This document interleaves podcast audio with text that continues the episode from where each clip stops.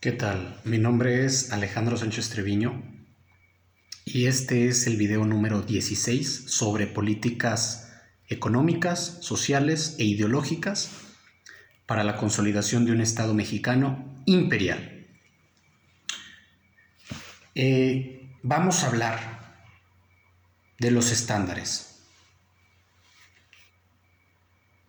El estándar es muy importante ya que cualquier individuo obtiene resultados en función de sus estándares.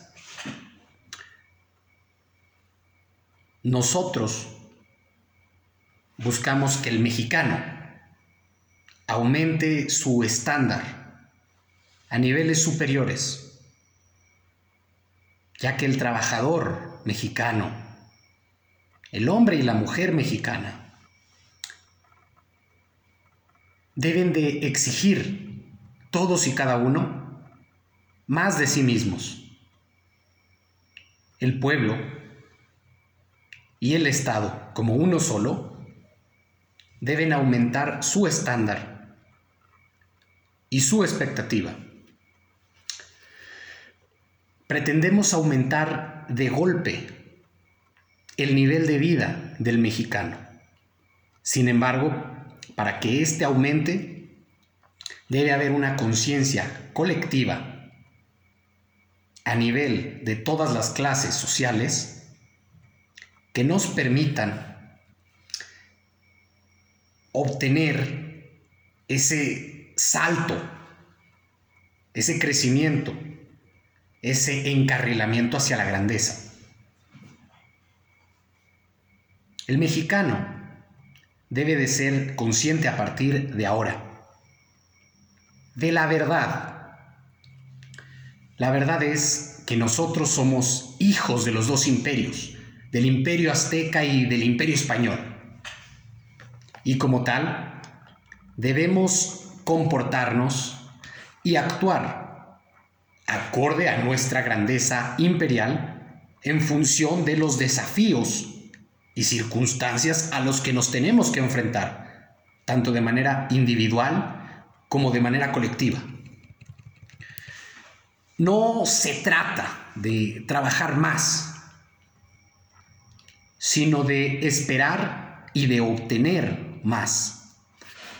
Em, de llevar una poderosa emoción y un poderoso vigor en nuestras acciones basado en un ideal nacionalista, en una creencia, una fe llena de fervor y entrega hacia nuestra patria, hacia nuestra raza. Una conciencia total y absoluta de lo que nos corresponde obtener, de lo que por derecho natural debe ser nuestro. Ya hemos establecido antes, cuando hablamos de darwinismo, cómo obtener aquello que por derecho es nuestro. Sin embargo, el estándar es importante porque nos permite entender que para obtener aquello que por derecho es nuestro, debe ser precedido por una conciencia de lo que por derecho es nuestro. El paradigma de que el mexicano no es capaz de alcanzar tal o cual cosa o lograr tal o cual ideal o visión ha sido una idea impuesta desde el extranjero. A partir de 1824, que somos república, se desató una dinámica donde el injerencismo extranjero en las ideas a partir de las cuales se educaba y se enseñaba a nuestra población han sido funcionales a los intereses de otras naciones y esa funcionalidad se ha basado en inyectar la creencia de que no somos capaces de que otras naciones son más capaces y de que es necesario borrar de nuestra conciencia la grandeza y el derecho de imperio que nosotros como mexicanos ya poseemos por el hecho de tener esta sangre indohispana, azteca española corriendo en nuestra sangre. Nosotros, como hijos de los dos imperios, debemos ser absolutamente conscientes de esto. Misma grandeza de los olmecas, de los mayas, de los toltecas, ya que hemos establecido que nuestra limitación no es biológica y que nuestro derecho natural está vigente. Es momento de que la nube de pensamientos colectivos que se alimenta de los pensamientos individuales de cada integrante del pueblo, es decir, la conciencia del pueblo, tiene que estar imbuida profundamente en la conciencia de que nuestro estándar debe corresponder a nuestro derecho natural como hijos de los dos imperios. Y como tal, es nuestro deber formar no algo igual, sino algo superior. Porque la fusión de dos cosas grandiosas da como resultado no algo igual de grandioso que cada uno por separado, sino algo magníficamente más grandioso, logrando que una parte y su contraparte depuren a través de esa fusión de los defectos de ambas por separado. El mexicano no debe de sorprenderse de sus inmensas capacidades sino que más bien es su deber ser consciente.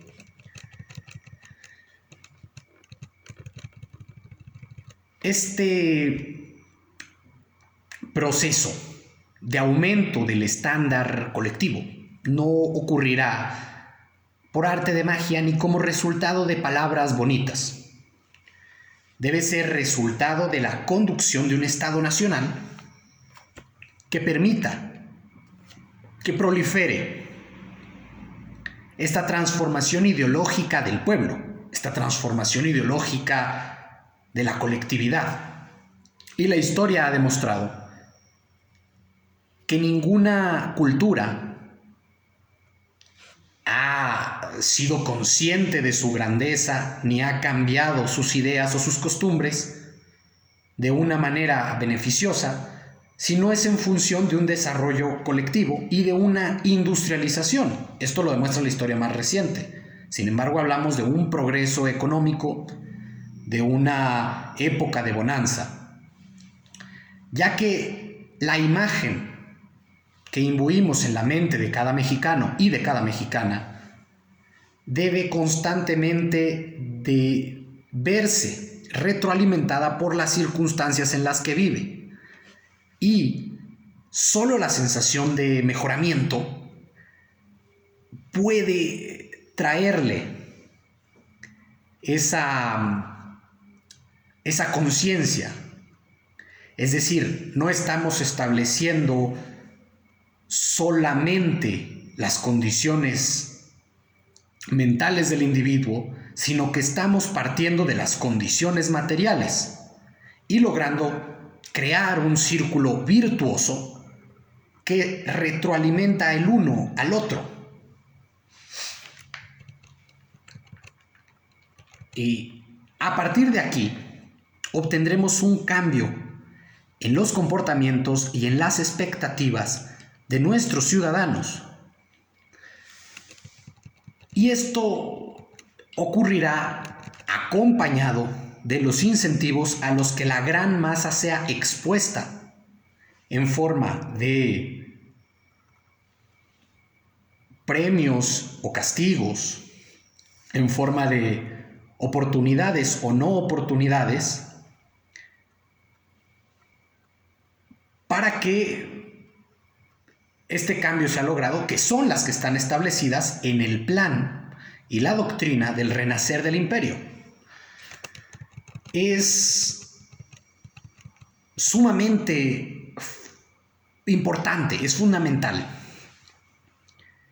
entender a su vez que este desarrollo industrial, económico y tecnológico no puede ocurrir si se es dependiente y si se vive bajo un silencioso yugo de las potencias extranjeras, no solamente por la acción del capital en sí mismo, sino porque al acumular estas capital implementan o tienen el poder de negociación para implementar políticas públicas perniciosas para nuestra nación. Entonces nosotros debemos tener la posibilidad de que las políticas públicas estén definidas en función del beneficio de nuestro pueblo, de la proliferación de oportunidades, del crecimiento económico individual y colectivo y que esto pueda ser acompañado de la ideología nacionalista que no es otra cosa que la verdad. Es muy difícil entender que un ser que tiene hambre o que vive al día pueda ponerse a discutir sobre las grandes cuestiones intelectuales. Es muy difícil que un hombre o que una mujer cuya principal preocupación sea salir adelante o sacar adelante a su familia y que vive en la incertidumbre, pueda siquiera interesarse profundamente por cuestiones colectivas, ya que es un mecanismo normal del estado de supervivencia. Es por eso que debemos de asegurar ese crecimiento y ese desarrollo para que todos y cada uno de los individuos de nuestra nación estén imbuidos de ese fervor nacionalista y de esa idea de mejoramiento colectivo, así como de la conciencia de nuestro derecho de imperio y la claridad mental y la fe, para saber que este será un resultado natural de aplicar ciertas políticas y en lo que corresponde a cada individuo, de esforzarse cada uno.